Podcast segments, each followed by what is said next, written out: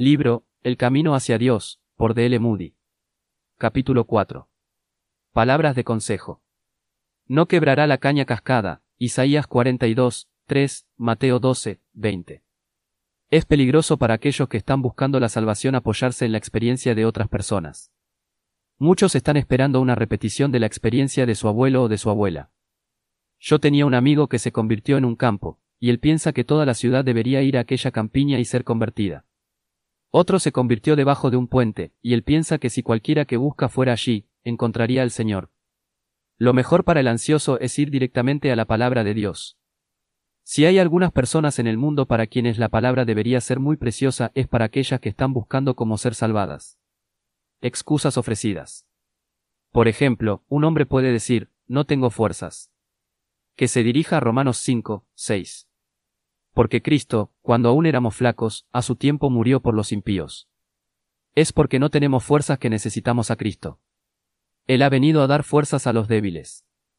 Otro puede decir, no puedo verle. Cristo dice, Yo soy la luz del mundo, Juan 8, 12. Él vino, no solo a dar luz, sino para abrir ojos de ciegos, Isaías 42, 7. Otro puede decir, no creo que un hombre pueda ser salvado de repente. Un hombre con esa idea estaba una noche en el salón de consultas, y llevé su atención a Romanos 6, 23. La paga del pecado es muerte, más la dádiva, o oh regalo, de Dios es vida eterna en Cristo Jesús Señor nuestro. ¿Cuánto tiempo lleva aceptar un regalo? Debe haber un momento cuando usted no lo tiene, y otro cuando lo tiene, un momento cuando es de otro, y a continuación cuando es de usted. No lleva seis meses obtener la vida eterna. Esta, sin embargo, en algunos casos puede ser como la semilla de mostaza, muy pequeña al comienzo. Algunas personas son convertidas tan gradualmente que, como la luz de la mañana, es imposible decir cuándo comenzó a amanecer, mientras, con otros, es como el resplandor de un meteorito y la verdad estalla en ellos repentinamente. Yo no me atrevería a decir cuándo me convertí, pero lo que es importante para mí es saber que realmente lo he sido. Puede ser que un niño haya sido tan cuidadosamente entrenado que es imposible decir cuándo comenzó el nuevo nacimiento, pero debe haber habido un momento cuando el cambio tomó lugar y cuando llegó a ser participante de la naturaleza divina. Conversiones instantáneas. Algunas personas no creen en la conversión repentina. Pero desafiaré a cualquiera a que me muestre una conversión en el Nuevo Testamento que no fuera instantánea.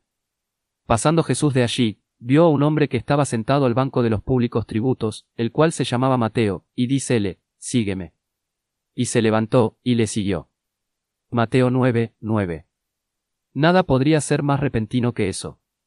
Saqueo, el publicano, buscó ver a Jesús, y porque era pequeño de estatura trepó a un árbol.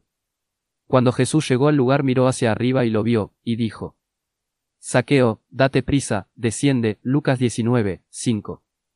Su conversión debe haber sucedido en algún lugar entre la rama y el suelo.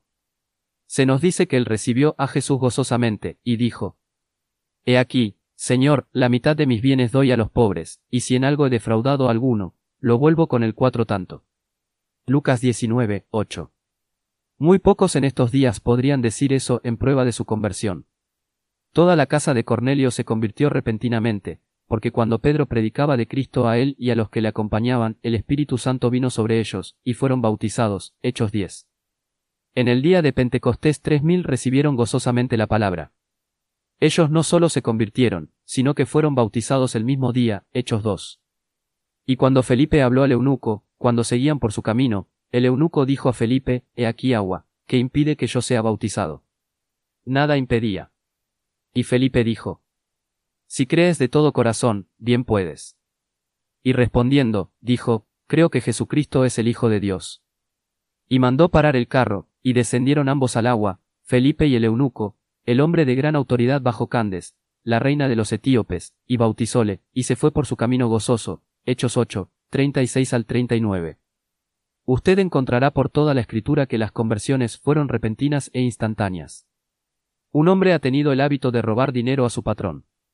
Supongamos que ha tomado mil dólares en doce meses, deberíamos decirle que tome quinientos dólares el año siguiente, y menos el año siguiente, y el siguiente, hasta que en cinco años la suma tomada sería de solo 50 dólares. Así sería bajo el mismo principio de la conversión gradual. Si una persona semejante fuera traída ante la corte y perdonada, porque no podía cambiar su modo de vida repentinamente, ese sería considerado un muy extraño procedimiento. Como dejar de robar. Pero la Biblia dice, el que hurtaba, no hurte más, Efesios 4, 28. Esto significa, solo de media vuelta. Supongamos que una persona tuviera el hábito de decir malas palabras cien veces por día, no deberíamos aconsejarle que no dijera más de 90 palabrotas el día siguiente, y 80 al siguiente, así con el transcurrir del tiempo se libraría de ese hábito. Dios nos manda que no usemos malas palabras. Pero ningún hombre puede domar la lengua, que es un mal que no puede ser refrenado, llena de veneno mortal. Con ella bendecimos al Dios y Padre, y con ella maldecimos a los hombres, los cuales son hechos a la semejanza de Dios. De una misma boca proceden bendición y maldición. Hermanos míos, no conviene que estas cosas sean así hechas. Santiago 3, 8 al 10. Supongamos que otro hombre tuviera el hábito de emborracharse y golpear a su esposa dos veces por mes, si él hiciera esto solamente una vez por mes, y luego solo una vez en seis meses, eso sería, con el mismo fundamento, tan razonable como la conversión gradual. Suponga que Ananías hubiera sido enviado a Pablo, cuando le estaba yendo a Damasco, Hechos 9, respirando amenazas y muerte contra los discípulos, y haciéndolos prisioneros, para decirle que no matara tantos como pretendía, y que dejara que su enemistad se fuera extinguiendo de su corazón, gradualmente, pero no de repente. Supongamos que él hubiera dicho que no se dejaría de respirar amenazas y muerte, ni comenzaría a predicar de Cristo inmediatamente, porque los filósofos dirían que como el cambio fue tan repentino, éste no se mantendría, esta sería la misma clase de razonamiento usado por aquellos que no creen en la conversión instantánea. Temerosos de que no se mantendrán. Entonces otra clase de personas dice que tienen temor de que no se mantendrán. Esta es una clase numerosa y muy esperanzadora. Me gusta ver a un hombre desconfiando de sí mismo. Es bueno hacer que esa persona mire a Dios, y que recuerde que no es él quien sujeta a Dios, sino que es Dios quien lo sujeta a él. Algunos quieren sujetarse a Cristo, pero la cosa es hacer que Cristo lo sujete a usted en respuesta a su oración. Que ellos lean el Salmo 121. Alzaré mis ojos a los montes, ¿de dónde vendrá mi socorro? Mi socorro viene de Jehová, que hizo los cielos y la tierra. No dará tu pie al resbaladero, ni se dormirá el que te guarda. He aquí, no se adormecerá ni dormirá el que guarda a Israel. Jehová es tu guardador, Jehová es tu sombra a tu mano derecha. El sol no te fatigará de día, ni la luna de noche. Jehová te guardará de todo mal, él guardará tu alma. Jehová guardará tu salida y tu entrada, desde ahora y para siempre. Algunos llaman a este el Salmo de los viajeros. Este es un bello salmo para aquellos de nosotros que somos peregrinos en este mundo, y con el que deberíamos estar bien familiarizados. Dios puede hacer lo que ha hecho antes. Él sostuvo a José en Egipto, a Moisés ante Faraón, a Daniel en Babilonia, e hizo que Elías fuera capaz de resistir ante Acab en aquel oscuro tiempo. Y yo estoy agradecido de que estos que he mencionado fueran hombres de pasiones semejantes a las nuestras.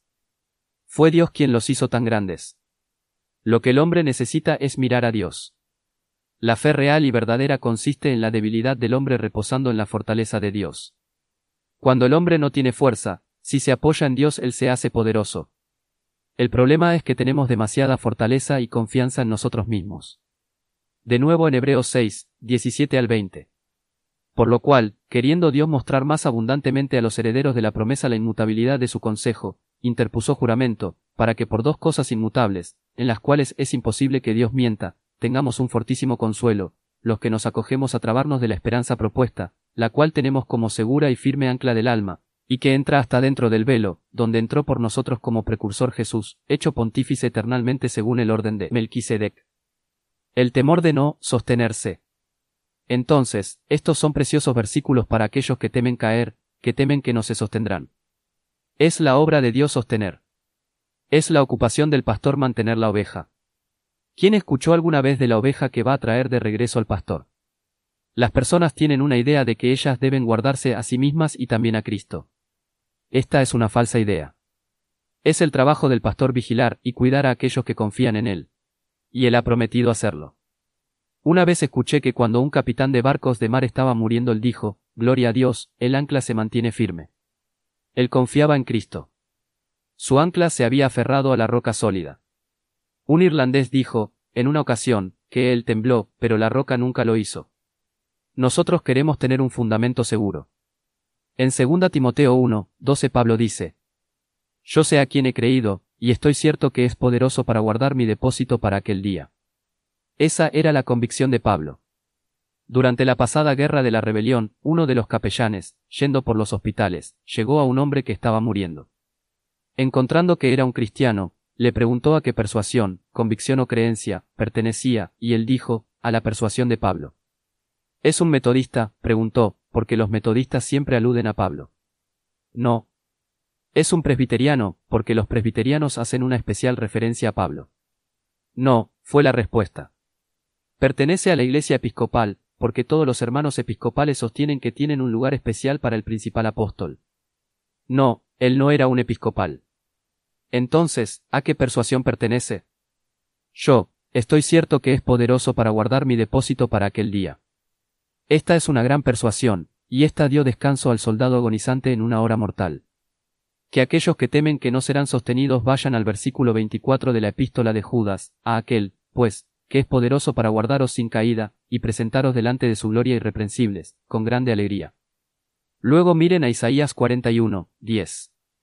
No temas, que yo soy contigo, no desmayes, que yo soy tu Dios que te esfuerzo, siempre te ayudaré, siempre te sustentaré con la diestra de mi justicia. Luego vean el versículo 13. Porque yo Jehová soy tu Dios, que te hace de tu mano derecha, y te dice, no temas, yo te ayudé. Es Dios quien guarda. Ahora bien, si Dios ha aferrado mi mano derecha con la suya, no puede él sostenerme y guardarme. No tiene Dios el poder para guardarme. El gran Dios que hizo los cielos y la tierra puede guardar a un pobre pecador como usted y como yo si confiamos en él. Privarse de confiar en Dios por temor a caer, sería semejante a un hombre que rehusara perdón por temor a ir a prisión otra vez, o a un hombre ahogándose que rehusara ser rescatado, por temor de caer en el agua otra vez. Nota del traductor, Creemos oportuno esquematizar aquí en forma simple que el cristiano está salvado de la eterna condenación de una vez y para siempre desde que ha confiado en Cristo, pero por otro lado debe procurar mantener constantemente su comunión por medio de la misma gloriosa gracia de Dios en Cristo que Él siempre nos está proporcionando y por la fe en lo que Cristo ya es para Él. Toda nuestra vida surge de Cristo, así como fuimos salvados por Él, ahora vivimos en comunión con Dios también por Él. Es decir, que podemos estar tranquilos de que Dios nos ha salvado de una vez y para siempre desde que nos hemos apropiado de Cristo como Salvador en algún punto de nuestras vidas y también de que Dios quiere y puede capacitarnos por su gracia para tener una vida en comunión con Él.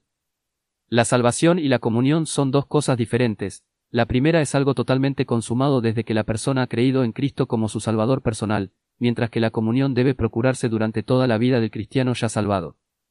Pero ambas tienen en común que se fundamentan en la obra mediadora y la gracia de nuestro Señor Jesucristo. Muchos hombres miran al futuro de la vida cristiana, y temen que no tendrán fuerzas para sostenerse hasta el fin.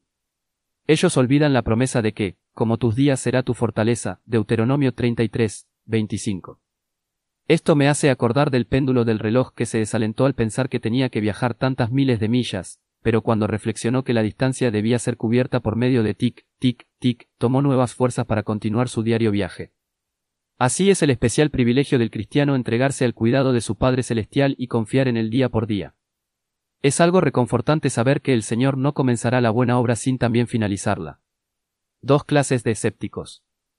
Hay dos clases de escépticos, una clase con sinceras dificultades, y otra clase que se deleita solo en la discusión. Yo solía pensar que esta última clase siempre sería una espina en mi carne, pero ellos no me aguijonean actualmente. Espero encontrarlos durante toda la travesía. Los hombres de esta clase acostumbraban rondar cerca de Cristo para enredar sus discursos. Ellos vienen a nuestras reuniones para mantener una discusión. A todos los tales les recomendaría el consejo de Pablo a Timoteo. Empero las cuestiones necias y sin sabiduría desecha, sabiendo que engendran contiendas. 2 Timoteo 2, 23. Cuestiones necias. Muchos jóvenes convertidos cometen un lamentable error. Ellos creen que deben defender toda la Biblia. Yo conocía muy poco de la Biblia cuando era recién convertido, y pensaba que tenía que defenderla de principio a fin ante cualquiera, pero un infiel de Boston me desestabilizó, derribó todos mis argumentos en el acto, y me desalentó. Pero he superado eso ahora. Hay muchas cosas en la palabra de Dios que no pretendo entender. Cuando se me pregunta qué hago con ellas, yo digo, no hago nada. ¿Cómo las explica? Yo no las explico. ¿Qué hace con ellas? Oh, yo las creo. Y cuando se me dice, yo no creería nada que no entendiera. Respondo simplemente que yo sí lo hago. Hay muchas cosas que eran oscuras y misteriosas hace cinco años, sobre las cuales he tenido desde entonces un diluvio de luz, y espero estar descubriendo nuevas cosas sobre Dios durante toda la eternidad. Procuro no discutir pasajes difíciles de la Escritura. Un antiguo teólogo ha dicho que algunas personas, si quieren comer pescado, comienzan por sacar las espinas. Yo dejo esas cosas hasta que tengo luz sobre ellas. No estoy obligado a explicar lo que no comprendo. Las cosas secretas pertenecen a Jehová nuestro Dios, más las reveladas son para nosotros y para nuestros hijos por siempre. Deuteronomio 29, 29. Y estas tomo, y como y me alimento de ellas, a fin de obtener fortaleza espiritual. Buen consejo. Luego hay un pequeño sano consejo en Tito 3, 9. Más las cuestiones necias, y genealogías, y contenciones, y debates acerca de la ley, evita, porque son sin provecho y vanas. Pero ahora aquí viene un escéptico sincero. Con él trataría tan tiernamente como una madre con su hijo enfermo. No simpatizo con aquellas personas quienes, porque un hombre es escéptico, lo abandonarán y no harán nada por él. Yo estaba en una reunión de consultas, hace algún tiempo, y encomendé a una dama cristiana a alguien que había conocido hace poco, una escéptica. Mirando alrededor poco después, noté que la consultante se marchaba de la sala. Yo pregunté, ¿por qué la ha dejado ir? Oh, ella es una escéptica, fue la respuesta. Corrí hasta la puerta y la alcancé y la detuve, y le presenté a otro obrero cristiano quien pasó una hora en conversación y oración con ella. Él la visitó a ella y a su esposo, y en el curso de una semana, aquella inteligente dama abandonó su escepticismo y llegó a ser una activa cristiana.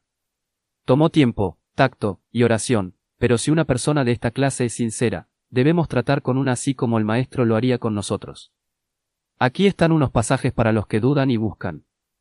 El que quisiere hacer su voluntad, conocerá de la doctrina si viene de Dios, o si yo hablo de mí mismo. Juan 7, 17. Si un hombre no desea hacer la voluntad de Dios, no conocerá la doctrina. No hay ninguna clase de escépticos que sean ignorantes del hecho de que Dios desea que abandonen el pecado, y si un hombre está presto a salir del pecado y a recibir la luz y a agradecerle por lo que él le da, y no espera tener luz sobre toda la Biblia de golpe, él obtendrá más luz día a día, progresará paso a paso, y será llevado directamente fuera de la oscuridad a la clara luz del cielo. En Daniel 12, 10 se nos dice, Muchos serán limpios, y emblanquecidos, y purificados, mas los impíos obrarán impíamente, y ninguno de los impíos entenderá, pero entenderán los entendidos. Entonces Dios nunca revelará sus secretos a sus enemigos. Nunca. Y si un hombre persiste en vivir en pecado no conocerá las doctrinas de Dios. El secreto de Jehová es para los que le temen, y a ellos hará conocer su alianza. Salmos 25, 14. Y en Juan 15, 15 leemos. Ya no os llamaré siervos, porque el siervo no sabe lo que hace su Señor, más os he llamado amigos, porque todas las cosas que oí de mi Padre, os he hecho notorias. Cuando ustedes se conviertan en amigos de Cristo, conocerán sus secretos. El Señor dijo, encubriré yo a Abraham lo que voy a hacer. Génesis 18, 17. Entonces, aquellos que se asemejan a Dios, es sumamente probable que entiendan a Dios. Si un hombre no está deseoso de apartarse del pecado, él no conocerá la voluntad de Dios, ni Dios le revelará sus secretos. Pero si un hombre está deseoso de apartarse del pecado, él se sorprenderá al ver cómo entrará la luz. Porque la Biblia era seca. Recuerdo una noche cuando la Biblia era para mí, el libro más seco y más oscuro del universo. Al día siguiente ello se volvió totalmente diferente. Pensé que tenía la clave de esto. Yo había sido nacido del Espíritu. Pero antes de conocer algo de la mente de Dios tuve que abandonar mi pecado. Creo que Dios encuentra a toda alma cuando ésta se entrega, cuando está gustosa en dejarse guiar y gobernar por Él. El problema con muchos escépticos es su autosuficiencia. Ellos saben más que el Todopoderoso. Y no vienen con un espíritu dócil. Pero en el momento en que un hombre viene con un espíritu receptivo es bendecido, ¿por qué? Si alguno de vosotros tiene falta de sabiduría, demándela a Dios, el cual da a todos abundantemente, y no se hiere, y le será dada. Santiago 1, 5.